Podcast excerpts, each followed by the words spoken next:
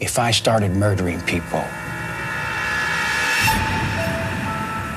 there'd be none of you left. Sie hören zwei Verbrecher. Ein Podcast mit Andreas Winkelmann und Arno Strobel. Hallo und herzlich willkommen. Hier sind wieder eure zwei Verbrecher. Ich bin Verbrecher Nummer eins, Andreas Winkelmann. Und hier ist auch Verbrecher Nummer zwei. Mein Name ist Arno Strobel. Vielleicht noch einmal kurz erklärt für die, die es noch nicht kennen, worum es hier bei uns im Podcast geht. Ähm, wir erzählen uns Geschichten. Ich erzähle dem Arno zwei Geschichten. Eine davon ist True Crime, hat also so irgendwo auf der Welt mal stattgefunden. Die andere habe ich mir ausgedacht. Die hat so nie gegeben. Und dann muss der Arno erraten, welche wahr ist und welche ich erfunden habe. Arno erzählt mir zwei Geschichten nach demselben Muster und dann muss ich raten, welche davon ist True Crime, welche hat der Arno sich höchst professionell ausgedacht. Und danach versuchen wir dann uns zu überführen, so ganz nach Ermittlerart, wie wir das in unseren Thrillern auch tun. Arno versucht mich zu überführen, ich versuche ihn zu überführen und dann schauen wir mal, wer heute einen Punkt ergattern kann. Denn das Ganze gipfelt irgendwann in einer Challenge, in der der Verlierer eine Aufgabe erfüllen muss, die der Gewinner ihm gestellt hat. Habe ich das so richtig rübergebracht, Arno? Ja, das hast du schon richtig rübergebracht, lieber Andreas. Äh, ja, wie gesagt, du kennst dich damit ja aus, äh, beziehungsweise ich kenne mich damit aus, die Aufgabe zu stellen. Und du kennst dich damit aus, sie dann ausführen beziehungsweise erfüllen zu müssen. Und das gefällt mir auch ganz gut so. Und ich werde natürlich versuchen, ähm, das jetzt für die zweite Staffel äh, in Folge zwei zumindest äh, wieder so zu schaffen, dich wieder ein Stück näher zu dieser Challenge zu bringen, damit ich dir wieder eine Aufgabe stellen kann, die natürlich äh, möglichst, ja, wie soll ich es nennen? Na, ich möchte nicht unbedingt sowas wie durchtrieben benutzen, sagen wir mal ähm, individuell ist. Ich drück's mal so aus. Aber das ja, ist schwierig. Ich, mein, ich bin gestorben für dich. Was soll da jetzt noch kommen? Ich bin in dem schwarzen See für dich gestorben. Arno. Ja gut, sterben allein ist ja nicht alles. Ne? Es ist ja immer die Frage, wie. Ja, und der, der Weg dahin, der macht's ja manchmal aus. Ne? Und das ist Sterben an sich, ja mein Gott, das ist ja in unseren Büchern zumindest mittlerweile Standard. Aber wie gesagt, der Weg dahin, der äh, wird natürlich unterschiedlich äh, sein jeweils. Und ja, schauen wir doch einfach mal, was dabei rumkommt bei dieser ganzen Geschichte. Ja, ja, wir sind in der zweiten Staffel. Die erste Folge ähm, ist ja schon gelaufen und äh, aus der ersten Folge ist aber ein Gleichstand hervorgegangen. Das heißt, wir lagen beide richtig in der Einschätzung unserer Geschichten. Er steht jetzt eins zu eins zwischen uns und dann wollen wir mal schauen, ob wir heute ähm, vorwärts kommen in unserer Challenge. Wie sieht's denn aus, Arno? Möchtest du vielleicht mit der ersten Geschichte beginnen? Ja, das ist, mache ich gerne. Ich glaube, beim letzten Mal hast du begonnen. Ja, ne? genau, deswegen ja. schlage ich vor. Kann ich gerne machen. Also äh, ja, ja, bist du gut, gut, drauf heute und wach und ausgeschlafen und äh, hast genug Kaffee getrunken? Oh, ja, so ganz ausgeschlafen bin ich nicht, muss ich gestehen. Äh, wir die Sendung, die Folge, die jetzt gerade läuft, wird ja äh, erst etwas später gesendet. Das ist ja eine Aufzeichnung und deswegen muss man das kurz erklären. Äh, wir haben jetzt den 3. November und äh, ja, es läuft halt gerade noch, ne, den 4. November haben wir schon, mhm. es läuft halt gerade noch äh, die Auszählung der US-Wahl und das hat ohne weiteres dazu geführt, dass ich also diese Nacht nicht sehr viel geschlafen habe, weil das hat mir einfach keine Ruhe gelassen, die ganze Geschichte. Äh, ich bin dann heute Nacht aufgestanden und habe mich an den Fernseher gesetzt und äh, habe dazu geguckt. Gebracht hat's nichts. Jetzt haben wir späten Vormittag und äh, es gibt immer noch kein Ergebnis, aber äh, das, das berührt einen auf irgendeine Art und Weise schon, weil es uns auch in den nächsten Jahren tangieren wird, was dabei rumkommt. Und deswegen also nicht ganz so fit. Nichtsdestotrotz, lange Rede, kurzer Sinn, denke ich, es wird dafür reichen, dich aufs Glatteis zu führen. Das werde ich dann jetzt einfach mal versuchen. Gut, legen wir los mit der ersten Geschichte. Ähm, der Titel dieser ersten Geschichte lautet Das Antlitz des Teufels. Um Gottes Willen. Juan Pablo G. wird 1971 als jüngster von drei Brüdern in einem armen Viertel der mexikanischen Stadt Toluca de Lerdo geboren. Sein Leben ist von Anfang an durch Gewaltexzesse geprägt. Der Vater ist Alkoholiker und verprügelt seine Frau ebenso wie seine drei Söhne. Auch im Verhältnis der Brüder untereinander dominiert die Gewalt. Im Alter von fünf Jahren wird Juan Pablo von seinem Bruder Eduardo, der zu diesem Zeitpunkt zwölf ist, fast totgeprügelt. Dabei wird sein rechtes Auge so sehr verletzt, dass es fast völlig seine Sehkraft verliert. Als Juan Pablo sieben Jahre alt ist, wird er Zeuge, wie sein Vater auf offener Straße von zwei Jugendlichen erstochen wird. Drei Jahre später wird sein ältester Bruder Felipe Ricardo bei einem Straßenkampf mit einer rivalisierenden Gang erschlagen. Im Alter von 13 verlässt Juan Pablo gemeinsam mit seiner Mutter und seinem Bruder Eduardo Mexiko und bezieht mit ihnen eine kleine Wohnung in einem schäbigen Viertel in Albuquerque, New Mexico, das überwiegend von mexikanischen Einwanderern bewohnt wird. Eduardo, mittlerweile 20 Jahre alt, verschwindet kurz darauf und taucht nicht wieder auf. Juan Pablo schließt sich einer Gruppe Jugendlicher an, wo er kurz darauf ein Mitglied der Gang fast zu Tode prügelt, weil der Junge eine Bemerkung über sein rechtes Auge macht, das seit den Schlägen seines Bruders immer halb geschlossen ist. Die eiskalte Besessenheit, mit der Juan Pablo noch auf den Jungen einprügelt und tritt, als der schon besinnungslos am Boden liegt, macht selbst den gewaltgewohnten Gangmitgliedern Angst. Ein Mitglied der Gruppe wird später aussagen, in Juan Pablos Gesicht während des Gewaltausbruchs das Antlitz des Teufels gesehen zu haben. Im Juni 1985 lockt Juan Pablo die 13-jährige Maria Fernanda zu sich nach Hause. Seine Mutter hat mittlerweile einen Freund und ist nur noch selten zu Hause. Juan Pablo versucht, sich Maria Fernanda sexuell zu nähern, doch sie setzt sich zur Wehr. Er schlägt das Mädchen und als dieses daraufhin anfängt zu schreien, macht ihn das so wütend, dass er so lange weiter auf sie einprügelt, bis sie sich nicht mehr bewegt. Eine ganze Weile sitzt er neben ihr und starrt ihren reglosen Körper an, wobei er eine bis dahin nicht gekannte Erregung verspürt. Als er schließlich feststellt, dass sie tot ist, erregt ihn das so sehr, dass er sich in den folgenden Stunden mehrfach an der Leiche vergeht. In der folgenden Nacht wickelt er sie in eine Plane ein und schleppt sie auf den Dachboden des Hauses, wo er sie in einer Ecke hinter abgestellten alten Möbeln ablegt. Als die Polizei am übernächsten Tag im ganzen Viertel nach Maria Fernanda sucht und unter anderem auch Juan Pablo befragt, erklärt der völlig ruhig, sie seit Tagen nicht gesehen zu haben und auch nicht zu wissen, wo sie sich aufhalten könnte. Sechs Tage später folgt ihm die 16-jährige Valeria nach Hause. Anders als Maria Fernanda hat Valeria schon einschlägige sexuelle Erfahrung. Sie gibt seinem Drängen sofort nach, doch es kommt nicht zum Sex, weil Juan Pablo plötzlich das Interesse an ihr verliert. Weil Valeria eine spöttische Bemerkung deswegen macht, schlägt er ihr in seiner Wut ins Gesicht. Als er das Blut ihrer aufgeplatzten Lippe sieht, ist plötzlich die Lust wieder da. Wie von Sinnen prügelt er das Mädchen zu Tode und bringt sich dabei in einen Rausch, der darin gipfelt, dass er sich auch an Valerias leblosem Körper mehrfach vergeht. Auch ihre Leiche legt er anschließend auf dem Dachboden des Hauses ab. Um den Geruch, der dort mittlerweile herrscht, schert er sich nicht. Zwei Mitglieder der Gang, mit denen Juan Pablo sich am Mittag dieses Tages trifft, sagen später aus, dass sie an diesem Tag große Angst vor ihm hatten, obwohl es keinen Streit gab und er sie weder bedroht hat noch gewalttätig geworden ist. Es sei etwas in seinen Augen gewesen. Es dauert noch zwei Wochen, bis ein Anwohner des Mietshauses dem seltsamen Geruch nachgeht, der seit geraumer Zeit im ganzen Haus herrscht und dabei auf dem Dachboden kommt, wo er die Leichen der zwei Mädchen findet, an denen teilweise der Verwesungsprozess schon stark eingesetzt hat. Die Polizei kommt schnell auf Juan Pablo, der schon bei der ersten Vernehmung die Morde zugibt. Als er den Ermittlern dann die Taten in allen Einzelheiten beschreibt, bricht einer der Beamten weinend zusammen und muss den Raum verlassen. Der Psychologin, die sich anschließend mit ihm unterhält, erzählt der Polizist, dass es weniger Juan Pablos Beschreibungen waren, die ihm so zugesetzt haben, sondern das teuflische Grinsen, mit dem er es tat. Ja, lieber Andreas, das teuflische Antlitz von Juan Pablo. Wir sprechen hier nicht von Juan Pablo Escobar in seiner Jugendzeit, oder? Nein, aber ja, äh, die Namensverwandtschaft, ich habe den, den äh, Nachnamen auch ganz bewusst weggelassen. Äh, mhm. Aber die Namensverwandtschaft ist natürlich da, wobei auf der anderen Seite, ich glaube, in den südamerikanischen Ländern ist der Name Juan Pablo sehr, sehr verbreitet, wenn mich das nicht, mich nicht alles täuscht. Wahrscheinlich, ja. Von dem reden wir definitiv nicht, also zumindest nicht meines Wissens. Ja, eine grausame Geschichte, Arno wie ja alle unsere Geschichten mehr oder weniger grausam sind. Ähm, ich ja. will mich jetzt äh, noch gar nicht dazu äußern, wie ich die Geschichte einschätze. Dafür fehlt mir ja auch noch deine zweite. Ja, das kann ich verstehen. Aber äh, eine leichte Tendenz habe ich schon. Okay, okay. Ähm, auf wo genau, auf, auf welcher Website hast du die gefunden? Sagtest du noch?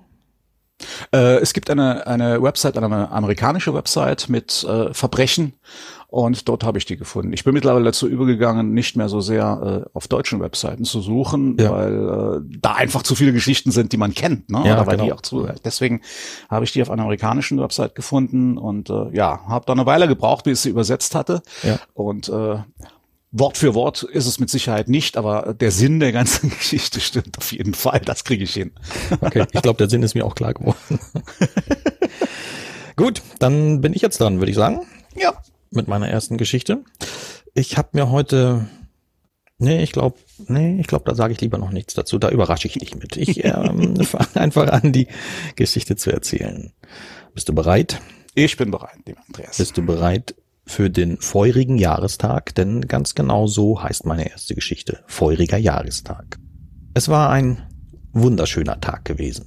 So wie das ganze Wochenende zum zehnten Jahrestag ihrer Hochzeit in dem edlen Hotel wunderschön gewesen war. Und Sylvie D. war glücklich.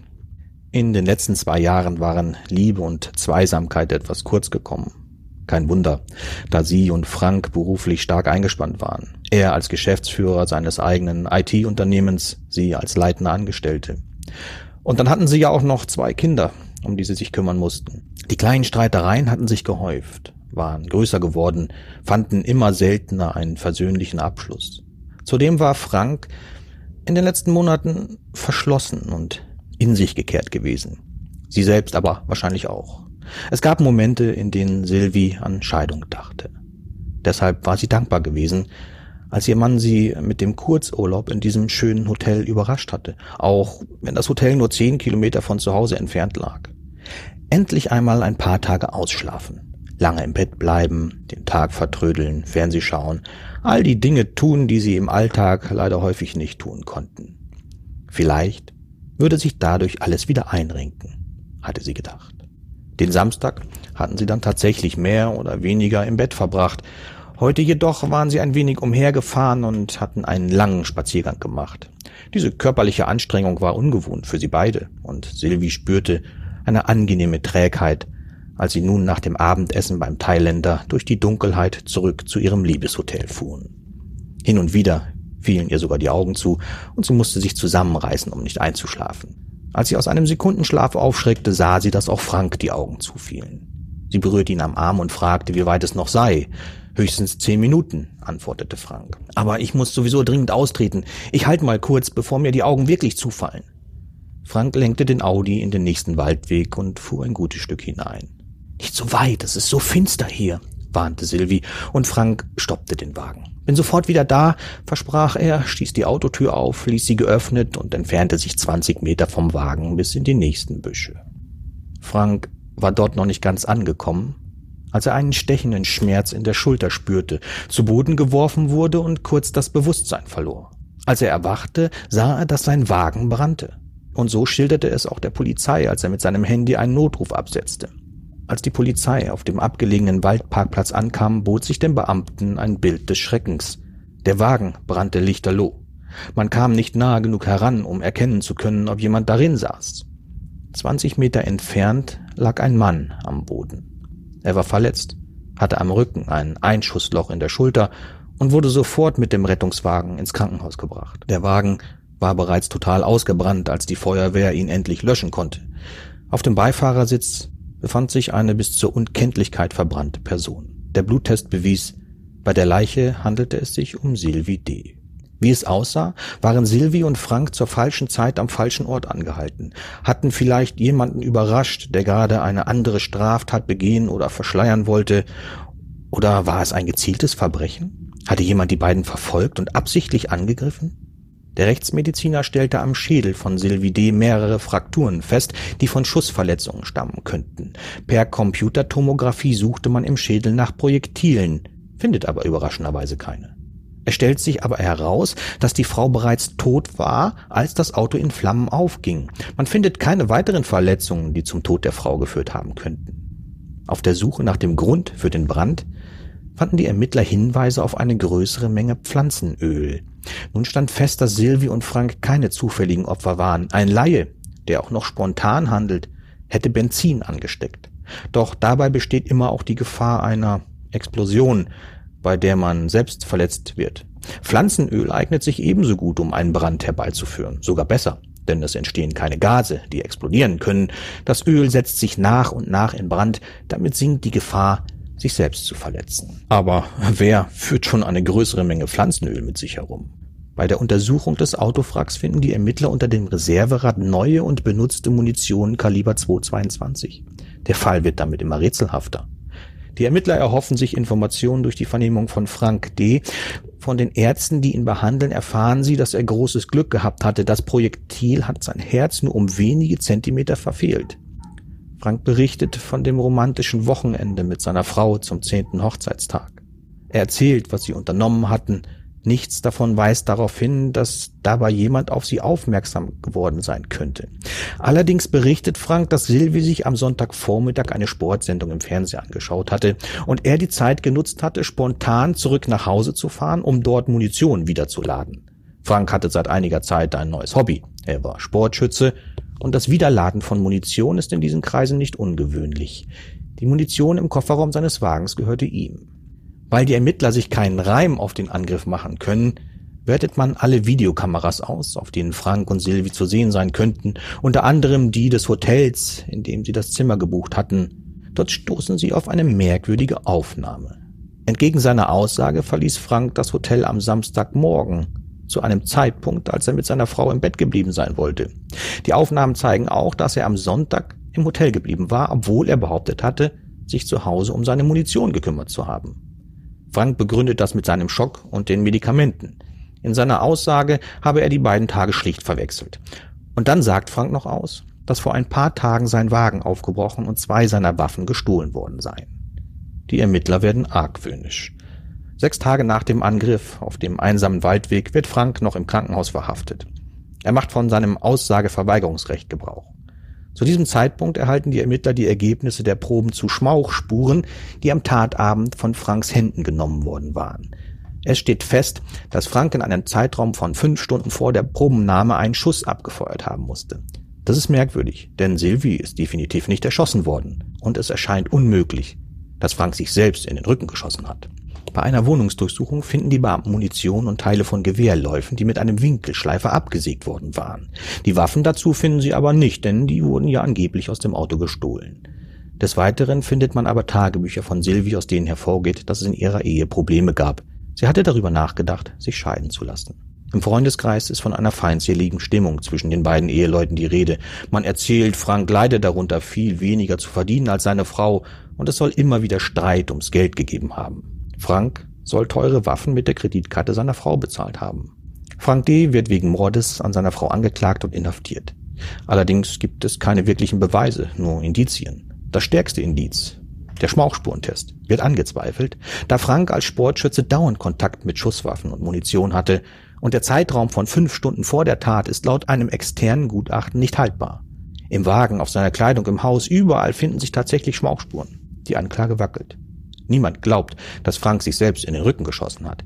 Allerdings weiß man ja auch, dass Waffen, von denen man den Lauf abtrennt, nicht mehr eine so hohe Durchschlagskraft haben und man sie leichter handhaben und verstecken kann. Hat er es also doch irgendwie geschafft? Nur, wo ist dann die Waffe geblieben? Die Gegend um den Tatort wurde von Dutzenden Polizisten und einer Hundestaffel abgesucht. Nirgends wurde eine Waffe gefunden. Natürlich könnte er eine dritte Person beauftragt haben, auf ihn zu schießen. Aber wer lässt sich selbst in die Nähe des Herzens schießen? Immerhin wäre er beinahe gestorben. Auch weiß man bis heute nicht, wie Silvi wirklich ums Leben kam. All diese Fragen bleiben offen. Und auch Frank D. kann oder will sie nicht beantworten. Er bleibt bei seiner Aussage, auf dem Parkplatz von einem Unbekannten angegriffen worden zu sein. Trotzdem wird er 2016 zu einer 30-jährigen Haftstrafe verurteilt. 2018 hat ein Berufungsgericht das Urteil nochmal bestätigt. Für die Angehörigen, vor allem für die beiden Kinder des Paares, bleiben die quälenden Fragen, was in jener Nacht wirklich passiert ist. Wow, sehr spannend. Also wirklich eine spannende Sache. Ähm, kurios ja, auch, oder? Sehr kurios. Ist auch, glaube ich, zum ersten Mal, äh, wo ich nichts dagegen spricht, aber ist, glaube ich, zum ersten Mal, dass wir einen Fall haben, der ja nicht definitiv aufgeklärt ist. Ja, es gibt zwar ein Urteil und äh, laut unserem Rechtsverständnis ist es damit eigentlich klar, wenn jemand verurteilt ist, dann ist er ein Mörder. Ja. Aber äh, so wie ich das rausgehört habe, gibt es ja doch erhebliche Zweifel daran. Ne? Ja. Und es ist ja auch nicht so, dass es nicht auch schon Fehlurteile äh, gegeben hat und ja, ja, Menschen ja. lange Zeit äh, schuldlos im Gefängnis einsaßen. Ja, ja. Ja, ich meine, allein diese Geschichte mit dem, mit dem Schuss in den Rücken, ne? das ist ja, äh, wie soll er das angestellt haben? Vor allen Dingen, äh, und dann anschließend noch die Waffe verschwinden, das ist ja quasi unmöglich. Also ich, ich verstehe auch nicht, dass, dass, dass man aufgrund allein der Tatsache, dass man ihn trotzdem verurteilt hat. Das ist schon seltsam. Aber gut. Finde ich auch. Ist mir auch nicht ganz klar geworden, auf welcher Grundlage. Wir, also die Indizien sind ja auch relativ schwach und kaum haltbar. Ja. Ähm, ja, möglicherweise sitzt der gute Mann heutzutage immer noch äh, unschuldig in Haft und äh, wir werden es wohl nie erfahren. Ja. CVD, Frank, ich gehe davon aus, dass das Ganze hat in Deutschland stattgefunden. Ähm, geht aus meiner Recherche tatsächlich nicht hervor. Okay, okay, ja gut, aber von Namen her, obwohl Sylvian und Frank könnte genauso gut auch in Amerika sein. Aber gut, äh, ja, also wie gesagt, finde ich eine sehr, sehr spannende Geschichte. Äh, jetzt mal unabhängig davon, ob sie wahr ist oder nicht. Spannend war sie allemal. Also das hat mir schon mal sehr gut gefallen. Gut, ich äußere mich jetzt auch noch nicht weiter dazu. Über diese Geschichte mit dem, mit dem Schuss in den Rücken muss ich nochmal nachdenken, aber das mache ich dann später. Ja, dann äh, würde ich sagen, machen wir gleich mal weiter mit meiner zweiten Geschichte. Hm? Genau. Und äh, wenn ich die dann jetzt gelesen habe, dann wirst du auch merken, also ich habe mir ja angewöhnt, tatsächlich für unseren Podcast immer so ein bisschen ein gewisses Motto auszusuchen. Hm? Ja. Also zwei Geschichten äh, zu präsentieren, die, die zumindest von der Grundtendenz ein ähnliches Motto haben. Und du wirst jetzt gleich hier feststellen, äh, das Motto diesmal hat so ein bisschen was mit Satanischen zu tun. Ne? Gerade mhm. das teuflische Antlitz. Und jetzt gibt es einen ferngesteuerten Mörder. Äh, und da hören wir das auch gleich, dass da so ein bisschen was Satanistisches dabei ist. Aber das ist tatsächlich der Titel dieser Geschichte, der ferngesteuerte Mörder. Okay. Fünf Tage vor Weihnachten 1996 entdeckt die Angestellte eines Priesters dessen Leiche, die in einer Blutlache im Erdgeschoss seines Hauses liegt. Die herbeigerufene Polizei und der Rechtsmediziner stellen fest, dass Pater Uhl in der Nacht getötet wurde. Den Abend hatte er noch mit den Kindern des Chores verbracht, die die Mitternachtsmesse einstudierten, bevor er nach Hause zurückkehrte. Die Ermittler schließen einen Raubmord schnell aus. Es wurde nichts durchsucht und offenbar auch nichts gestohlen. Der Geistliche wurde mit 33 Stichen getötet, wovon die meisten mit großer Wucht ausgeführt worden waren. Zudem ist in seine linke Hand ein umgekehrtes Pentagramm eingeritzt, ein sogenannter Trudenfuß. In Einklang mit diesem Symbol deuten die Polizisten die 33 Wunden als Symbol für das Alter Christi, was sie an einen satanischen Hintergrund der Tat glauben lässt. Nachdem vergeblich Zeugenaufrufe gestartet wurden, gehen die Ermittler alle kürzlich begangenen Taten mit satanistischem Hintergrund durch und stoßen auf die Entweihung eines Friedhofes sechs Monate zuvor, bei dem vier junge Männer zwischen 17 und 20 Jahre den einbalsamierten Körper einer alten Frau ausgegraben und ihr das Herz herausgeschnitten haben, das sie dann auf ein umgekehrtes Kreuz aufspießten. Unter ihnen ist ein gewisser Anthony, dessen Großmutter ganz in der Nähe lebt. Er selbst hat ein Alibi, aber unter dem Druck des Verhörs erzählt er den Ermittlern, dass ein Freund von ihm, mit dem er schon einige Friedhöfe in der Region entweiht hat, mit dem Verbrechen an dem Priester geprahlt hatte. David gesteht die Tat sofort und erzählt ausführlich und mit seltener Kälte und ohne Reue, was geschehen ist. Anfang Dezember 1996 hörte der 19-Jährige zum ersten Mal eine Stimme, die ihm zweimal befiehlt, einen Priester zu töten. Kurz darauf sitzt er abends in seinem Zimmer und hört Black Metal, als er plötzlich einen starken satanischen Drang spürt, wie er später aussagt. Es habe sich angefühlt wie ein Blitz, der durch seinen Körper fuhr. Er geht in sein Zimmer, kleidet sich komplett in Schwarz und bewaffnet sich mit einem Jagdmesser. Dann schwingt er sich auf sein Fahrrad und macht sich auf den Weg. Gegen 22 Uhr klingelt er an der Tür von Pater Uhl. Der lässt den verstört wirkenden jungen Mann ins Haus, um herauszufinden, was mit ihm los ist. Doch kaum im Wohnzimmer des Paters angekommen, spürt David, wie der satanistische Einfluss und mit ihm der Hass auf Priester in ihm immer größer wird. Er muss dem inneren Drang folgen und zerschmettert Pater Uhl mit einem gewaltigen Schlag die Nase. Der Geistliche fällt zu Boden, doch statt zu jammern oder David anzuflehen, von ihm abzulassen, bittet er den jungen Mann mit ihm zu beten. Das macht David noch zorniger. Er zieht sich Handschuhe an, geht in die Küche und nimmt sich einen Topf aus dem Schrank. Damit bewaffnet kehrt er ins Wohnzimmer zurück und schlägt auf Pater Uhl ein. Dabei bittet der geistliche Gott immer wieder seinem Peiniger zu verzeihen. Rasend vor Wut tritt David wieder und wieder auf den Mann ein. Schließlich wirft er sich auf den schwer verletzten Mann, knebelt ihn mit einem Halstuch und ritzt ihm mit einem Messer ein Pentagramm in seine linke Hand, bevor er ihn dann mit 33 Stichen tötet. Bei der Durchsuchung von Davids Zimmer finden die Ermittler auf seinem Schreibtisch ein Durcheinander von Zeitschriften, Flugblättern, Schriften über Satan und Black Metal Musikkassetten von Dark Gothic, einer Rockgruppe, die besonders in Kreisen beliebt ist, in denen der Satanismus häufig verschmilzt. Zudem entdecken sie satanistische Bücher, diverse okkulte Gegenstände und ein Bild von Hitler.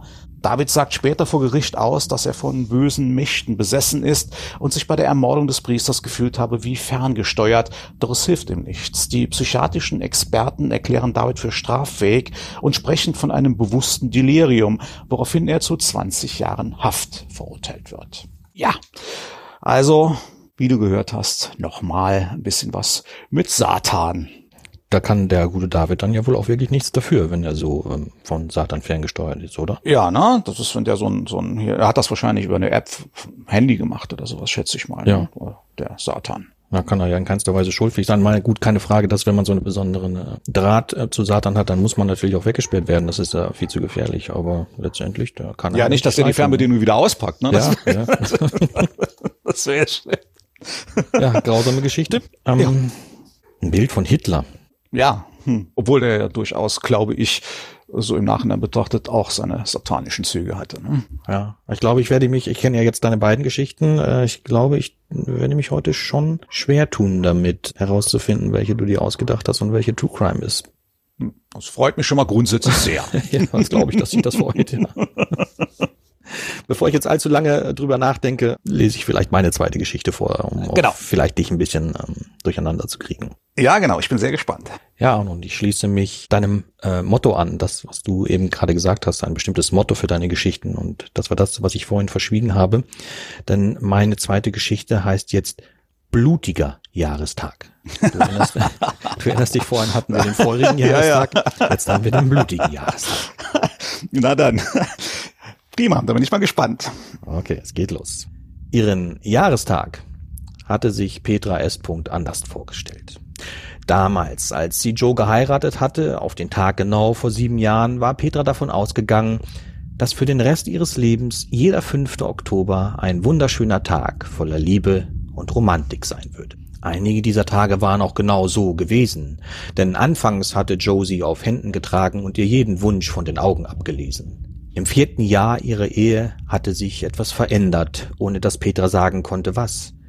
Joe verlor seinen Enthusiasmus, seine sprichwörtliche südländische Lebensfreude und wurde bisweilen unerträglich. Klar, dieses Macho-Gehabe, das hatte er von Anfang an an den Tag gelegt, in kleinen Dosen und durchaus charmant.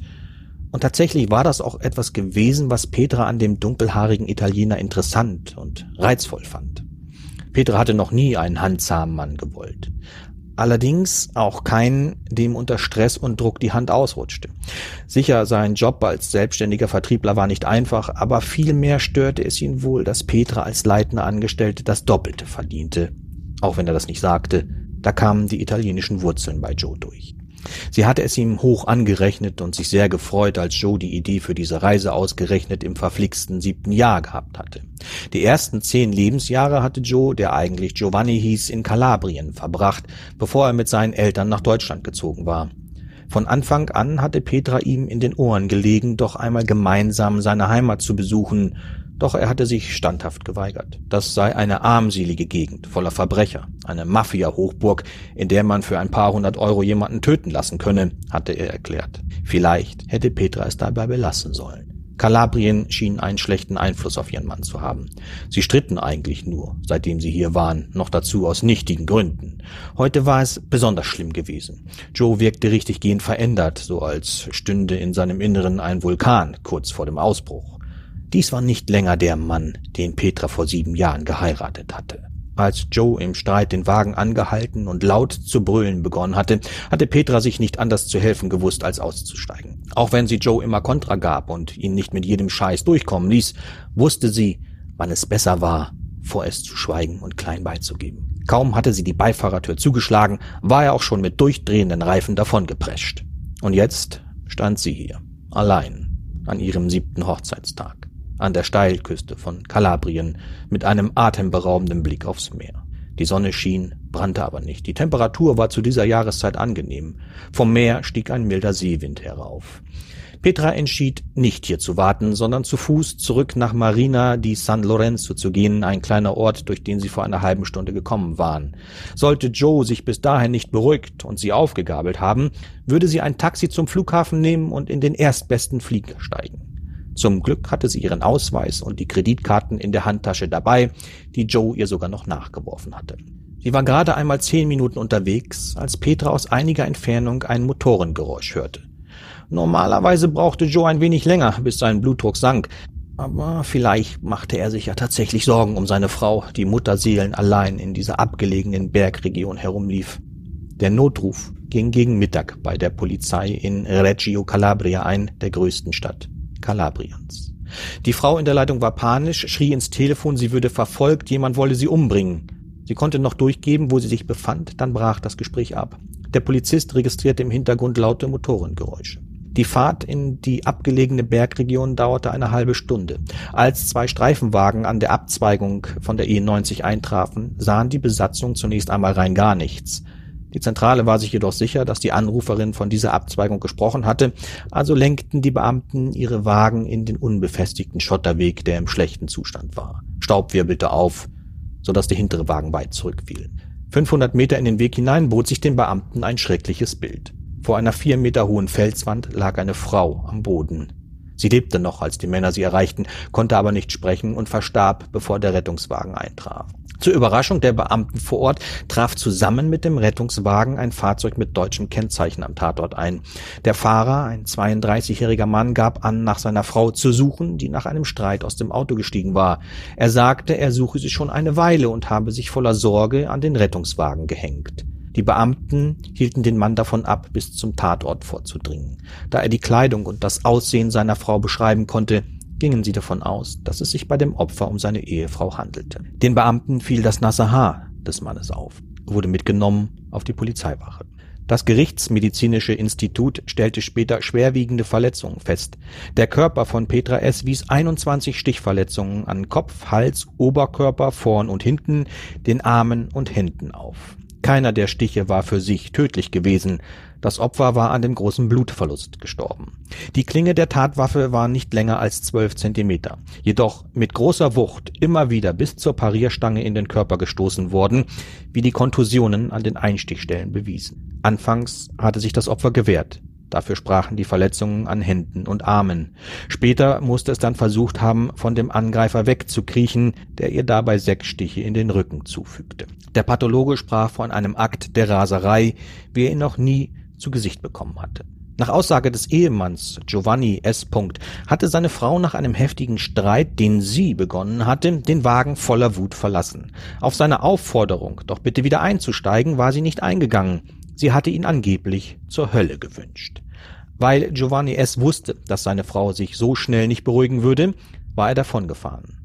Er gab zu, ebenfalls sehr wütend gewesen zu sein und für eine Weile nicht gewusst zu haben, was er tat. Er sei dann zum Meer hinuntergefahren und habe ein kurzes Bad genommen, um sich abzukühlen. Daher das nasse Haar. Gleich darauf habe er sich aber auf die Suche nach seiner Frau gemacht. Am Körper des Mannes und an seiner Kleidung wurde kein Blut gefunden. Bei der Untersuchung des Fahrzeuges fiel jedoch auf, dass in dem Erste-Hilfe-Set die Einmalhandschuhe fehlten. Giovanni S. konnte dafür keine Erklärung liefern, gab lediglich an, das Set niemals benutzt, ja nicht einmal einen Blick hineingeworfen zu haben. Die Fahrtstrecke vom Tatort bis zu der Stelle am Meer, an der Giovanni S. gebadet haben wollte, betrug sieben Kilometer. Dutzende Beamte suchten die Seitenränder der Straße nach den Handschuhen, dem Tatmesser oder weiteren Beweisen ab, fanden jedoch nichts. Auch an dem einsamen Strandabschnitt, der weder gepflegt noch touristisch genutzt wurde und den Giovanni eigentlich nicht einmal kennen dürfte, fanden sich keine Hinweise, bis auf ein Handtuch, das Giovanni nach eigener Angabe dort vergessen hatte. Eine andere Sache jedoch ließ die Ermittler stutzig werden. Im Polster des Fahrersitzes von Giovanni S. Audi fand sich eine überdurchschnittlich große Menge an Hautschuppen. Diese große Menge könne sich nur dort abgelagert haben, wenn jemand mit freiem Oberkörper gefahren sei oder eben komplett nackt. Hatte Giovanni S. seine Frau gar nicht abgesetzt? Oder war er ihr sofort danach gefolgt? Hatte sie getötet, seine blutverschmierte Kleidung ausgezogen, war nackt zum Strand hinuntergefahren, hatte sich dort gründlich gewaschen? Salzwasser vernichtete zuverlässig Blutrückstände und hatte dann so getan, als suche er sie? Die Zeit hätte dafür gereicht, wenn auch knapp. Aber wo hatte er dann die blutige Kleidung und das Messer versteckt? Hatte er Hilfe gehabt? Reifenspuren am Strand, wo Giovanni S. gebadet hatte, ließen auf mindestens einen weiteren Wagen schließen. Giovanni S. gab an, seine Frau habe ihre Handtasche mit Geldbörse und Handy dabei gehabt, als sie ausgestiegen war, doch von beidem fehlte jede Spur. Ein Raubmord konnte deshalb ebenfalls nicht ausgeschlossen werden. Die Indizien reichten nicht für eine Anklage. Es fanden sich auch keine Zeugen, die Aussagen zu der Tat oder einer möglicherweise beteiligten dritten Person machen konnte. Schließlich mussten die Ermittlungsbehörden Giovanni S. gehen lassen. Bis heute ist der Mord an Petra S. ungeklärt. Und das kann auch einmal passieren. Das ist unbefriedigend, oder? Wenn man keinen Mörder hat am Ende. Ja, ja, du hast dir heute also nicht nur zwei Jahrestagsgeschichten ausgesucht, sondern auch zwei Geschichten, die äh, ja zumindest, wie du es gerade schon genannt hast, zu einem nicht sehr befriedigenden Ende Ja. führen letztendlich oder gekommen sind letztendlich. Also Das ist ja spannende, spannende Merkt Geschichte. man das eigentlich irgendwie, dass ich vor kurzem Hochzeitstag hatte? Nö, ne? Äh, überhaupt, also wäre ich jetzt nicht drauf gekommen, nö, gar nicht. Kam mir nur gerade so der Gedanke. Ja, ja, ist die Frage, äh, Hochzeitstag jetzt in der würdest du als feirig, äh, als, als feurig oder als blutig bezeichnen? Vielleicht eine Mischung. Eher feurig komme ich doch. Äh, ja, Andreas, es ist ähm, Schwierig, oder? aber, ja, ich habe mir hier ein etwas aufgeschrieben, also bei dieser letzten Geschichte äh, mit Petra S. und, und Giovanni.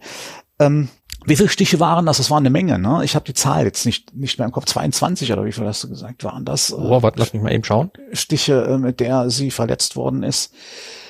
Sind Ein, 21. Ein, 21 Stiche und äh, und du hast dann beschrieben, dass die mit voller Wucht ausgeführt worden sind, also quasi in voller Wut. Aber die waren nicht tödlich. 21 Stiche in voller Wucht waren nicht tödlich. Das finde ich schon bemerkenswert.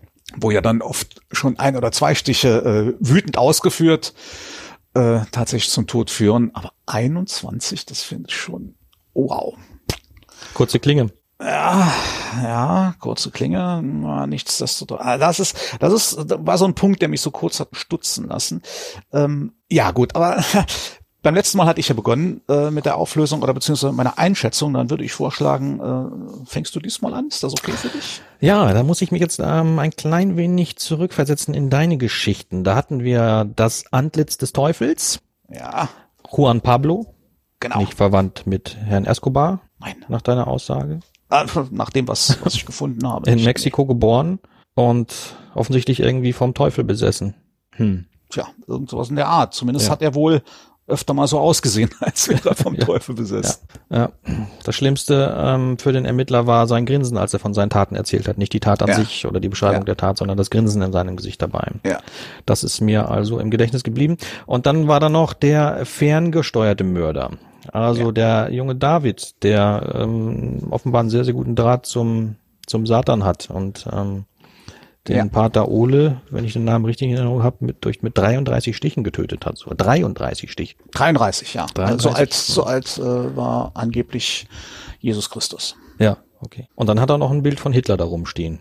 Was der jetzt mit äh, Jesus Christus zu tun hat, erschließt sich mir auch nicht. Aber Kurios, kurios. Und ähm, ich würde mich heute wirklich mal aufs, ähm, aufs Raten einlassen wollen, weil ich mir total unsicher bin, welche Geschichte davon True Crime ist und welche erfunden. Ein bisschen ähm, realistischer hört sich für mich tatsächlich das Antlitz des Teufels an. Ich ahne ja aber auch, dass du mich mit irgendwas hinters Licht führen willst. tja, wer weiß. Und deswegen sage ich, dass der ferngesteuerte Mörder, also der David, der den Pater mit 33 Messerstichen getötet hat, Mhm.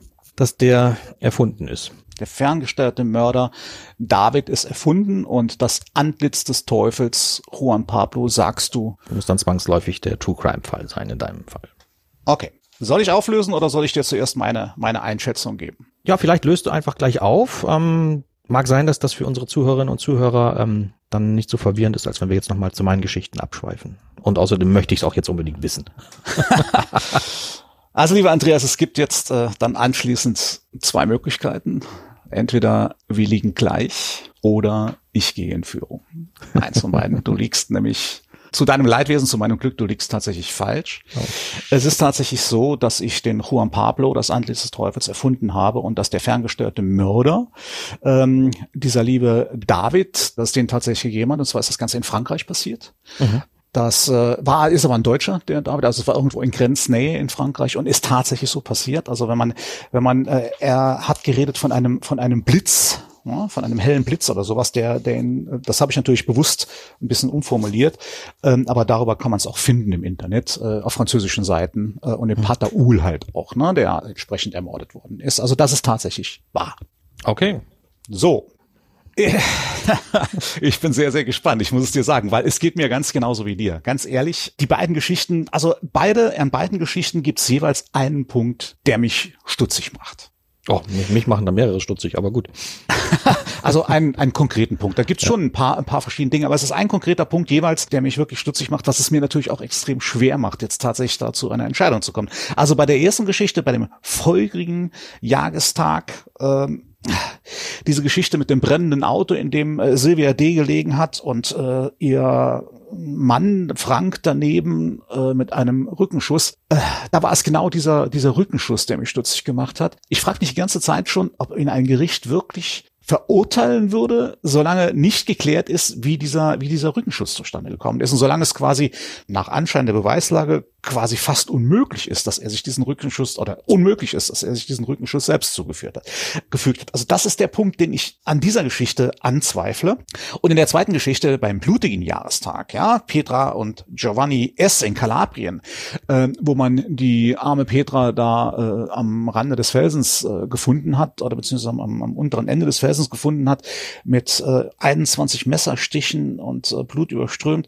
Da ist es diese Geschichte, wo ich auch nachgefragt habe, dass ich mich frage, ist es möglich, jemanden mit voller Wucht, so dass das Messer wirklich die ganze Klinge in den Körper einträgt, 21 Stich zuzufügen, die dann aber nicht tödlich sind. Also ich bin wirklich sehr, sehr, sehr, sehr ratlos, muss ich gestehen. Und es bleibt mir in dem Fall auch nichts anderes übrig, als einfach Lotto zu spielen und zu raten. Ich gestehe es, ich, ich gebe es wirklich zu. Ähm, also ich tatsächlich, du magst, ich, ich tue mir wirklich wirklich extra, also ich glaube, in allen Folgen, die wir bis Mir jetzt. Mir ging's ja eben genauso. Ja, in allen Folgen, die wir bis jetzt hatten, war ich noch nie so ratlos wie dieses Mal. Das muss ich dir echt gestehen. Also von daher wirklich super ausgesucht, die Geschichten, äh, sowohl die erfundene. Kann ich nur so zurückgeben, Arno. Als auch die, die True Crime Geschichte. Aber das macht's ja auch spannend. Es ist jetzt egal, ich muss wirklich raten. Ich lege jetzt einfach fest, ich rate einfach, dass der blutige Jahrestag, also die zweite Geschichte mit Petra und Giovanni in Kalabrien, dass die erfunden ist. Bumm. Und Einfach weil, weil dieser Folgejahr jetzt sagt, gerade weil das so offensichtlich ist, dass man sich natürlich diese Frage stellt, wie kann es sein, dass ein Gericht jemanden verurteilt, äh, ohne diese Geschichte mit dem Schuss geklärt zu haben. Vielleicht hast du darauf spekuliert, dass ich darauf anspringe und deswegen sage, nee, das kann nicht sein. Ähm, das ist unmöglich. Also ich versuche es einfach. Also ich sage, der blutige Jahrestag, deine zweite Geschichte, ist erfunden und deine erste Geschichte, der Folgejahrestag äh, mit der verbrannten CWD im Auto, der ist True Crime, der ist wahr. Und jetzt sag's mir. Ja, Arno. Ähm, Sylvie und Françoise Darcy lebten in Frankreich in der Nähe von Paris und hatten zehn Kilometer entfernt von ihrem Wohnort das romantische Wochenende im Hotel verbringen wollen und dann ist halt eben diese Geschichte passiert und Herr Darcy sitzt im Gefängnis, ist zu 30 Jahren verurteilt worden und behauptet bis heute, jemand hat ihn angegriffen und in den Rücken geschossen. Uh. Ja. du liegst wow, richtig, wow. Arno. Also ganz ehrlich, ich sag's nochmal, reine Glückssache dieses Mal. Also es war tatsächlich Lotto spielen. Absolut. Also Herzlichen ich habe Glück gehabt dieses Mal, aber damit haben wir für heute einen. Vielen Dank. Also bist du oh. jetzt mit zwei zu eins Punkten in Führung gegangen herrlich. Ich freue mich natürlich diebisch, aber ich weiß auch, es hätte genauso gut anders ausgehen können. Es war wirklich Zufall. Also es hat aber trotzdem, es hat riesen, riesengroßen Spaß gemacht, Andreas, das muss ich dir echt sagen. Im Grunde genommen, es macht ja jedes Mal Spaß, diese, diese Folgen aufzunehmen, aber dieses Mal war es für mich, ganz ehrlich, es war für also, mich das Beste. Also ich muss sagen, mir macht es mehr Spaß, wenn ich gewinne. Ja, das, das glaube ich. Äh, und der Tag ist jetzt auch für mich gebraucht. Ähm, ich weiß gar nicht, ich mich noch zu irgendwas aufraffen kann. Vielleicht setze ich mich jetzt an mein aktuelles Manuskript und äh, töte jemanden literarisch mit großer Wucht und Wut. Irgend sowas werde ich wohl tun müssen, um diesen Tag noch halbwegs irgendwie retten zu können. Aber trotzdem von Herzen, es seid dir gegönnt. Aber. Ja, vielen Dank, vielen Dank. ähm, ja, Schauen wir mal, wie es weitergeht. Äh, also wenn das so weitergeht wie dieses Mal, äh, wie bei dieser Folge, dann muss ich sagen, dann ist wirklich, kann man überhaupt nicht mehr abschätzen, was jetzt in den nächsten Folgen passieren wird. Da kannst du zweimal gewinnen, ich kann zweimal gewinnen, da kann alles passieren. Definitiv. Aber toll. Wirklich hat echt riesen, riesengroßen Spaß gemacht. Ja, und es bleibt spannend auf diese Art und Weise. Ja. Wunderbar. Ja, dann können wir beide eigentlich zurück in unsere, naja, Isolation kann man vielleicht nicht unbedingt sagen, aber äh, es ist November. Ja. Ah, ist alles nicht so toll. wir dürfen nicht mehr raus auf Lesung, Arno. Du wärst sonst jetzt auch viel unterwegs. Ja. Genau ja. wie ich. Äh, aber ja. wir sind weggesperrt und ähm, können uns ganz und rein den Schreiben widmen. Ja, hat Nachteile und Vorteile. Ja, der Nachteil, du hast gerade gesagt, äh, wie für uns alle. Wir sind halt so ein bisschen eingeschränkt in alle möglichen, wobei es ja vernünftig ist, dass wir was tun müssen. Ja, ja in welcher Form die Maßnahmen, die ergriffenen Maßnahmen jetzt wirklich so 100 Prozent toll sind, weiß ich nicht. Aber grundsätzlich muss natürlich was getan werden. Wir alle müssen was tun. Aber es hat für uns natürlich auch den Vorteil, dass wir dadurch viel Zeit haben zu schreiben und uns neue Geschichten auszudenken. Und äh, davon werden ja letztendlich dann auch viele Leserinnen und Leser hoffentlich profitieren können. Ja, genau. Mich würde es natürlich brennend interessieren, wie unsere Zuhörerinnen und Zuhörer heute geraten haben, ob sie genauso richtig oder falsch lagen äh, wie wir beide. Ich hoffe, alle hatten äh, Spaß dabei, alle haben eifrig äh, mitgeraten und äh, alle, die wie Arno heute als Sieger hervorgegangen sind, meine Gratulation. Ich strenge mich nächstes Mal ein wenig mehr an.